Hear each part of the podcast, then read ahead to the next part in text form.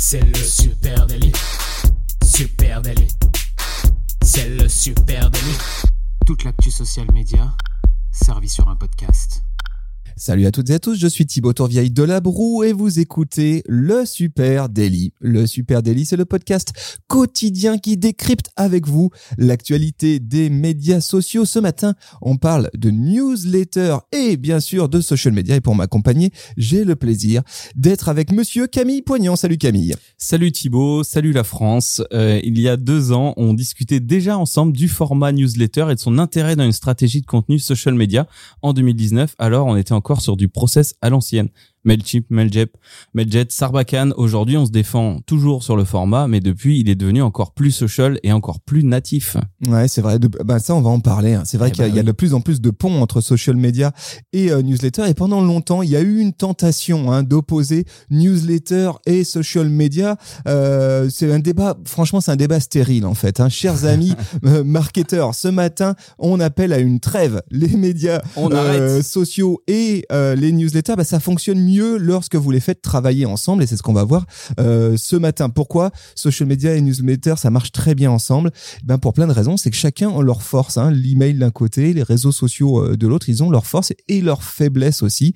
Euh, et les deux globalement nous permettent de globalement raconter la marque, promouvoir peut-être des produits, des services, etc. Créer du lien évidemment. Est-ce que la newsletter, c'est pas un peu la survivante du blog déjà? Est-ce que on les opposait pas déjà parce que c'était un format très écrit, euh, très long, qui ressemblait au blog finalement, moins récurrent? Et puis euh, aujourd'hui, ben, on se dit, bah en fait, on a encore besoin de ces trucs-là. Eh ben déjà, c'est intéressant ce que tu dis parce que ça va nous permettre de revenir sur une micro définition euh, et de préciser que newsletter n'égale pas emailing. Ce n'est pas la même chose. Hein. Ce qu'on appelle newsletter ici, c'est effectivement quelque chose qui est davantage dans une recherche de création de liens, donc avec un vrai, une vraie ligne éditoriale potentiellement des liens sortants, mais dont l'objectif c'est avant tout, euh, eh bien, euh, sans doute de fidéliser, peut-être un peu d'acquisition évidemment, euh, mais on est davantage euh, dans l'idée de nourrir une relation déjà existante avec euh, de donner des nouvelles et de donner des nouvelles newsletter. Ah, c'est ah, bah tiens, c'est pour ça. C'est bien vu.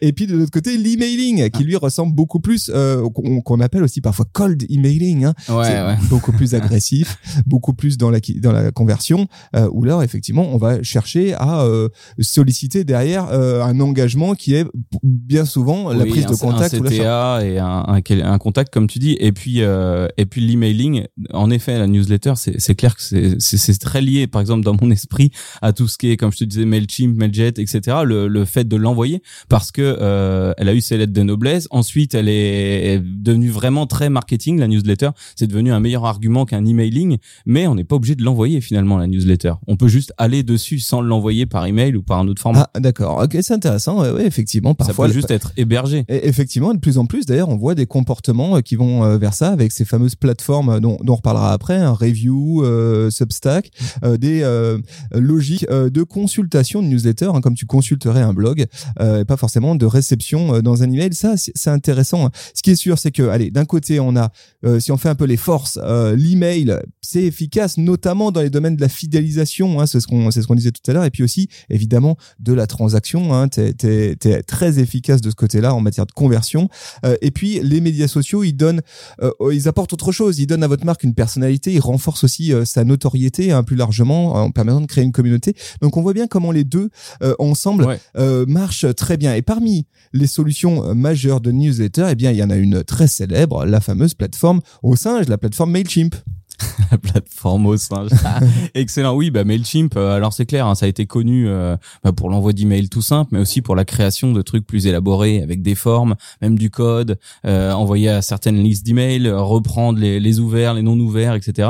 Donc ça très connu. Nous on l'a utilisé quand on, on l'a on l'a utilisé beaucoup euh, c'est extrêmement efficace mm. extrêmement poussé tu peux faire des choses très intéressantes.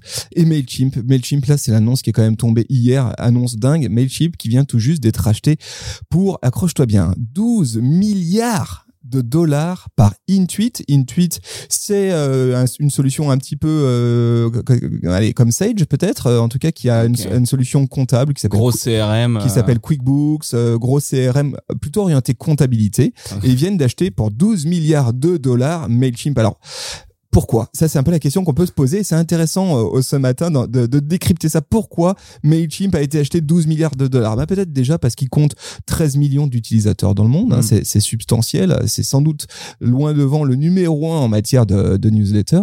Euh, ensuite, ce sont 2,4 millions d'utilisateurs actifs, réellement actifs, et 800 000 clients payants. Donc oui, il y a euh, déjà euh, une antériorité forte. Je crois que c'est à peu près 20 ans hein, que ça existe. MailChimp, ouais, c'est super vieux. C'est un des plus élaborés, MailChimp aussi. Hein. Moi, j'en ai utilisé plusieurs. Je te parlais de Sarbacane et tout. Celui-ci, il est vraiment adapté déjà. Il a des plugins un peu à droite à gauche pour s'adapter à toutes les solutions, toutes les marques, tous les budgets, tous les tarifs. Et lui, c'est vrai que Mailchimp, il est d'autant plus newsletter que emailing. En fait, il fait vraiment les deux séparément. T'es pas, tu t'es pas là que pour envoyer de l'email, quoi. Ouais, totalement. Et alors, ensuite, ce qui, que Intuit explique, euh, c'est que l'acquisition de Mailchimp lui permettra de construire une plateforme de croissance de la clientèle de bout en bout pour les PME. C'est intéressant et ça, ça donne, ça laisse à montrer aussi que la newsletter elle a plus d'un corde à son arc, elle a plus d'une corde à son arc, hein, euh, et qu'il y a encore beaucoup à faire de ce côté-là. D'une, et c'est un peu ce que nous dit Intuit, c'est que l'email, ça reste un canal très stable. Et, et c'est pas idiot, même 12 milliards, ça semble beaucoup, mais c'est pas idiot de la part d'Intuit d'investir sur ce canal-là, parce que alors que les plateformes social media, elles évoluent à une vitesse euh, dingue et que les algorithmes de l'autre côté, des moteurs de recherche, ils semblent changer quasiment tous les jours. Etc. Euh, bah, les adresses email, quant à elles, ça reste relativement stable. Et ce fonctionnement de newsletter, d'emailing, c'est quelque chose qui existe depuis le début d'Internet et qui, a priori, va durer. Ça, c'est le premier truc. On, a on s'est posé la question hein, à un moment donné, ah savoir si elle allait disparaître. Et eh ben, c'est pas le cas.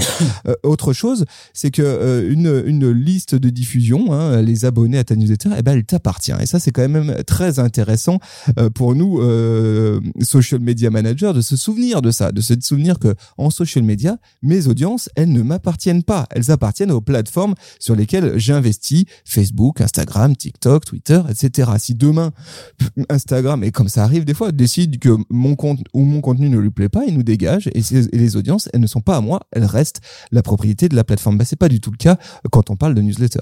Ouais, ouais, bah c'est pour ça qu'on peut revendre des listes d'emails hein, et, euh, et pour un pure player par exemple, bah c'est l'équivalent de la base client pour une entreprise. Euh, sa valeur, elle est là dans cette liste-là qu'elle peut contacter chaque jour, qu'elle peut scinder, segmenter, etc. Ouais, avoir une liste de diffusion, c'est un peu comme si tu avais un lingot d'or sous le matelas, quoi. C'est à toi bah, et c'est précieux. C'est c'est ça que tu dois actionner. En tout cas, c'est dans toutes les équations. Exactement. Et puis euh, le troisième, la troisième raison qui explique sans doute le rachat d'Intuit, euh, de rachat pardon de Mailchimp par Intuit, c'est que le le newsletter, c'est aujourd'hui un canal extrêmement puissant quand il s'agit de générer du trafic. Et ça, c'est quelque chose sur lequel nous, pareil, social media manager, on est souvent euh, challengé. Hein, comment vous pouvez m'apporter du trafic vers un autre contenu web, un livre blanc, un site internet, un podcast, pourquoi pas euh, une, web, une web série sur YouTube. Comment vous pouvez faire sortir les gens du social media, les amener ailleurs? Et on sait que c'est un challenge complexe. C'est beaucoup moins le cas en matière de newsletter. Une newsletter bien travaillée, on peut imaginer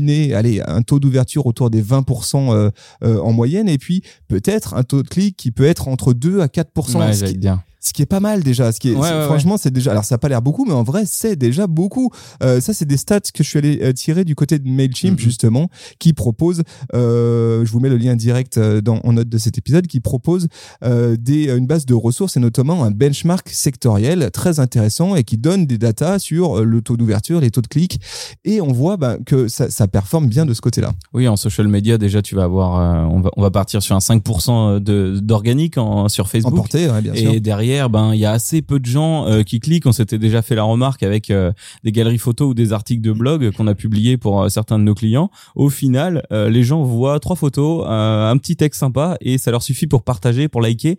Et, et très très peu donc de ces 5% vont jusqu'au jusqu'au clic. Ouais, tout à fait. Là, effectivement, là t'es dans la boîte mail et là on sait que de ce côté-là, c'est un canal où tu peux faire du sortant de façon plus efficace qu'en social media. Et de fait, eh ben du coup, les plateformes social media elles-mêmes, elles ne cachent plus leur intérêt pour les services de newsletter. Euh, en janvier 2021, Twitter rachète Review. Review, c'est un service de newsletter concurrent de Substack. Ouais, alors ça a beaucoup, euh, ça a beaucoup bougé. On en a beaucoup parlé ces derniers temps. Donc euh, Review permet de faire de la newsletter. Twitter euh, le rachète en promettant déjà à l'époque, hein, et puis courant du printemps, d'intégrer ça directement dans Twitter. Donc là, non seulement il offre un moyen de faire de la newsletter, mais il met ça en avant aussi directement dans les profils, dans les profils des comptes qui l'utilisent. à savoir que ça vient d'être intégré. On en a parlé il y a pas longtemps à la rentrée. Donc maintenant, on observe sur Twitter dans la bio d'une entreprise qui utiliserait review ou d'un ou d'un journaliste la possibilité de s'inscrire direct à sa newsletter.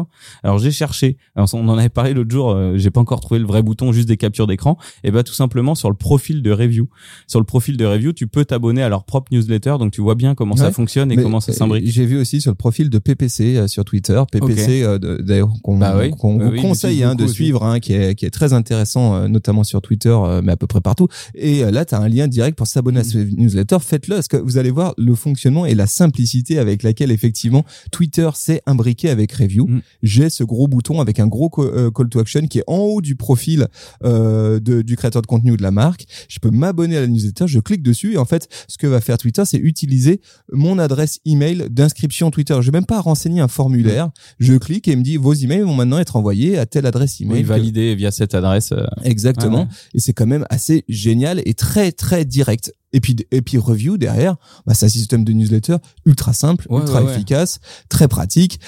Euh, franchement, euh, le, le, pont là, le lien est, est, est, semble assez évident. Et puis euh, Twitter euh, projette d'aller beaucoup plus loin dans cette intégration là. Oui, déjà alors dans l'intégration euh, de, de, review dans Twitter, Twitter a annoncé que c'était un moyen de construire davantage leur communauté et de pro de promouvoir leurs offres de contenu élargi. Twitter, bah c'est des c'est très court caractère. Hein. T'as une bio et puis après c'est ça va très vite. C'est des messages très courts, de l'info en continu. C'est vrai que là on comprend vraiment l'intérêt de rajouter de la newsletter, du contenu plus fourni euh, et d'ailleurs, ils sont arrivés sur euh, ces abonnements payants qui sont aussi un pont entre la newsletter et ton contenu et l'intérêt que portent tes audiences à ta marque. Oui, parce qu'effectivement, sur Review, eh bien, je peux euh, proposer un abonnement payant à ma newsletter. Et pour Twitter, c'est l'opportunité d'un nouveau business model. Alors ça, c'est côté Twitter, mais il n'y a pas que Facebook aussi. Hein. Facebook a annoncé en juin 2021 eh bien, le lancement de son propre système de newsletter. Ça s'appelle Bulletin ou Bulletin en français.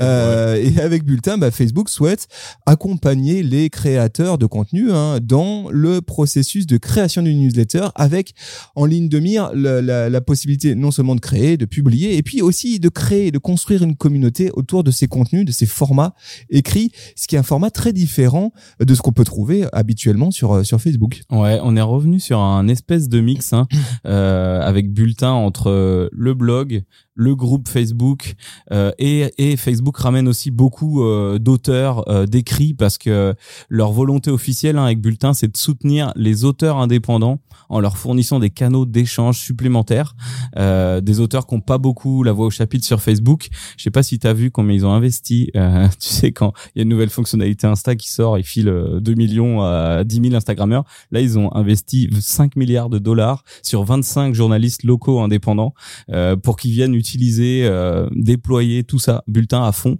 pour s'appuyer sur eux. Donc je trouve ça énorme. C'est énormément d'argent pour mettre ce truc-là en avant, euh, mais c'est une promesse avec des outils robustes. Euh, chaque créateur de bulletin aura un site web autonome, donc oui, un blog. c'est ça qui est intéressant. Un peu comme Review, as, les deux sont indépendants hein, parce que Review reste indépendant de Twitter et bulletin pareil. Ils ont ils sont connectés, donc disposera disposera d'un site web autonome sous sa propre marque, sous son propre nom. Euh, ils pourront personnaliser bien sûr leurs articles avec des vidéos, des médias, des, des options de style. Euh, en fin de partenariat et là c'est intéressant avec ce que tu disais, les auteurs pourront repartir avec leur liste d'abonnés. Même chose du côté de review et là-dessus ils se trompent pas les plateformes sociales parce qu'ils savent ça reste de la newsletter. Ils restent ils, ils savent que une des opportunités pour les créateurs de contenu pour les marques, bah, c'est de constituer cette base d'audience et qu'elle lui appartienne. Euh, donc effectivement, on va vous aider à faire grossir votre business. Effectivement là-dessus ils jouent euh, la transparence en disant non mais cette base d'email elle vous appartiendra quoi. On a également déjà un système d'abonnement payant chez Bulletin et euh, petit truc en plus, hein, ça je l'ai noté dans votre épisode avec Les podcasteurs seront aussi les bienvenus avec la possibilité d'intégrer du son, je crois, un lien vers Ouais. euh, ta plateforme d'hébergement. Donc c'est c'est assez costaud. Alors soyons clairs, aujourd'hui Bulletin c'est encore en bêta, ça n'est ouvert que aux États-Unis, comme tu l'as dit, sur un certain nombre de euh, créateurs de contenu ou de journalistes euh, locaux Bien identifiés. bien identifiés, bien choisis. Objectivement, quand Bien tu y vas aujourd'hui, c'est très très décevant. Il y a rien, c'est pas intéressant. Et quand toi tu arrives en tant que francophone français, ce n'est pas euh, là que tu as envie de passer du temps. C'est pas très intéressant. C'est une bêta, mais on voit qu'il y a un move et que Facebook, en tout cas, euh, il va à fond. Review de son côté, il y a déjà énormément de choses. C'est une plateforme qui était Oui, déjà, déjà existante, utilisé, hein. ouais. Voilà. Et je trouve que je trouve que on sent hein, le modèle à la Shopify euh, ou Wix où là on te fournit un hébergement, hein, carrément un hébergement, un site, euh, des outils d'édition, une passerelle avec la plateforme. C'est ultra complet. Peut-être même ça sera un, un peu plus complet que Review. Est-ce que bah, ça va subsister ou pas? En tout cas, il y a des gros espoirs. Alors la question qui nous réunit ce matin, Camille, c'est faut-il ou pas euh, intégrer de la newsletter dans son social media? C'est ça le, le sujet euh, qu'on di- qu'on discute ce matin. Euh, moi, je trouve que c'est très intéressant. Je pense que c'est très intéressant de, commencer à se poser euh, sur ce- cette question en, se, en tâchant de se fixer les objectifs. Quels sont les objectifs de ma newsletter? De pas se tromper. Euh, si l'objectif de ma newsletter c'est euh, c'est de faire de l'acquisition de nouveaux clients, je pense que dans ce cas-là, oubliez le terme newsletter, parlez d'emailing, et dans ce cas-là, ça fait partie euh, de vos euh, stratégies d'acquise. C'est peut-être encore un autre sujet. Mais si euh, ma newsletter, je l'envisage comme un lien additionnel pour créer du lien, potentiellement Avec une couche supérieure peut-être d'auditeurs. informer et puis potentiellement évidemment faire du trafic vers un contenu en ligne à plus forte valeur ajoutée vers autre chose pas forcément vers l'acte d'achat là je trouve qu'aujourd'hui plugger ces, ces, ces stratégies newsletter dans euh, sa stratégie social media c'est très intéressant parce que ça permet d'aller plus loin et on voit comment on peut euh, maintenant avec euh, avec Review notamment on n'a pas parlé de LinkedIn hein, qui, qui propose aussi des, Mhm. des solutions de newsletter faire des ponts intéressants ensuite l'autre sujet et ce qui est très intéressant en newsletter c'est la possibilité de segmenter ses audiences ce qu'on peut plus difficilement faire et ce qu'on ne peut pas faire en organique euh, dans, Ouais. en social media qu'on peut faire en Juste publicité localement. et là tu peux le faire euh, on va dire gra- gratuitement tu peux segmenter tes audiences euh, newsletter et ça aussi je trouve que c'est très intéressant et ça permet sans doute mis au bout d'une stratégie social media d'aller un cran plus loin Mhm. et de pouvoir personnaliser des messages sans en passer par un canal qui serait celui du SMA ou du publicitaire Oui, et puis euh, il y a aussi le côté frustration de, de l'écrit sur les plateformes. Aujourd'hui, on a besoin de contenu très court, qui accroche, qui interpelle tout de suite. Euh, toi, je sais que quand et moi, je suis pareil. On aime beaucoup écrire des choses un peu plus longues, raconter des choses un peu plus longues, qui ont toujours de l'intérêt autour d'un sujet qui nous passionne. Et c'est vrai qu'aujourd'hui, à part sur LinkedIn, alors là, on touchera pas forcément l'audience de notre marque.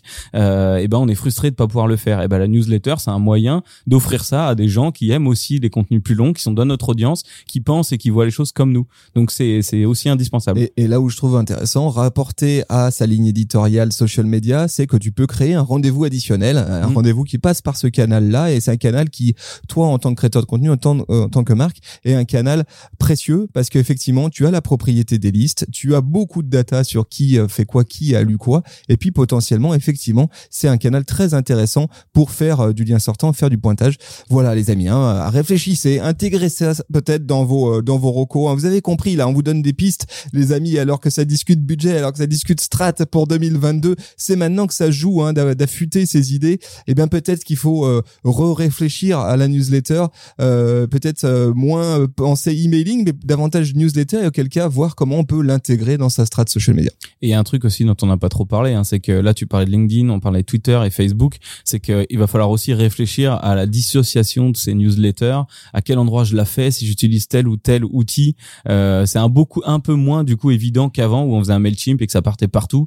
Là il va falloir peut-être jouer euh, Facebook ou Twitter. euh, Bah, après, euh, ce qu'il faut aussi se dire, c'est que ma newsletter, dès lors qu'elle est brandée, dès lors qu'elle a un nom Mm. identifié, dès lors que le rendez-vous est instauré et dès lors que les, li- les listes de- de- d'abonnés m'appartiennent, je peux tout à fait imaginer partir maintenant sur Review. Ouais. Euh, demain me dire ok en fait review finalement euh, c'est un petit peu mort dans l'œuf je fais basculer sur bulletin parce que ça y est ça décolle il y a des choses qui se passent Ouais, là-bas ou euh, je Non. rapporte, je rapporte tout vers une solution type Mailchimp propriétaire. Peut-être moins d'archivage, mais c'est vrai que oui, on peut faire ça en tout cas. Voilà, donc il existe des solutions. hein.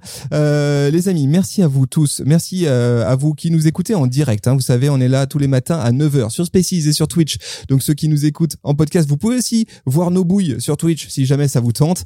Euh, et puis, euh, merci à vous de nous écouter chaque matin en podcast. On est à peu près partout euh, sur toutes les plateformes de podcast. Donc n'hésitez pas à vous partager cet épisode à une pote, à un pote. Et puis vous nous mettez 5 étoiles, un petit commentaire. Voilà. C'est Voilà. demandé gentiment. Ni plus ni moins. Et puis retrouvez-nous sur les réseaux pour euh, échanger newsletter ou autres sujets social media sur Facebook, Instagram, LinkedIn, Twitter, Pinterest, euh, Twitch, euh, TikTok, où vous voulez. On y sera. Merci à vous tous. On vous souhaite une très très belle journée et on vous donne rendez-vous dès demain. Salut Allez, tout le ciao, monde. salut.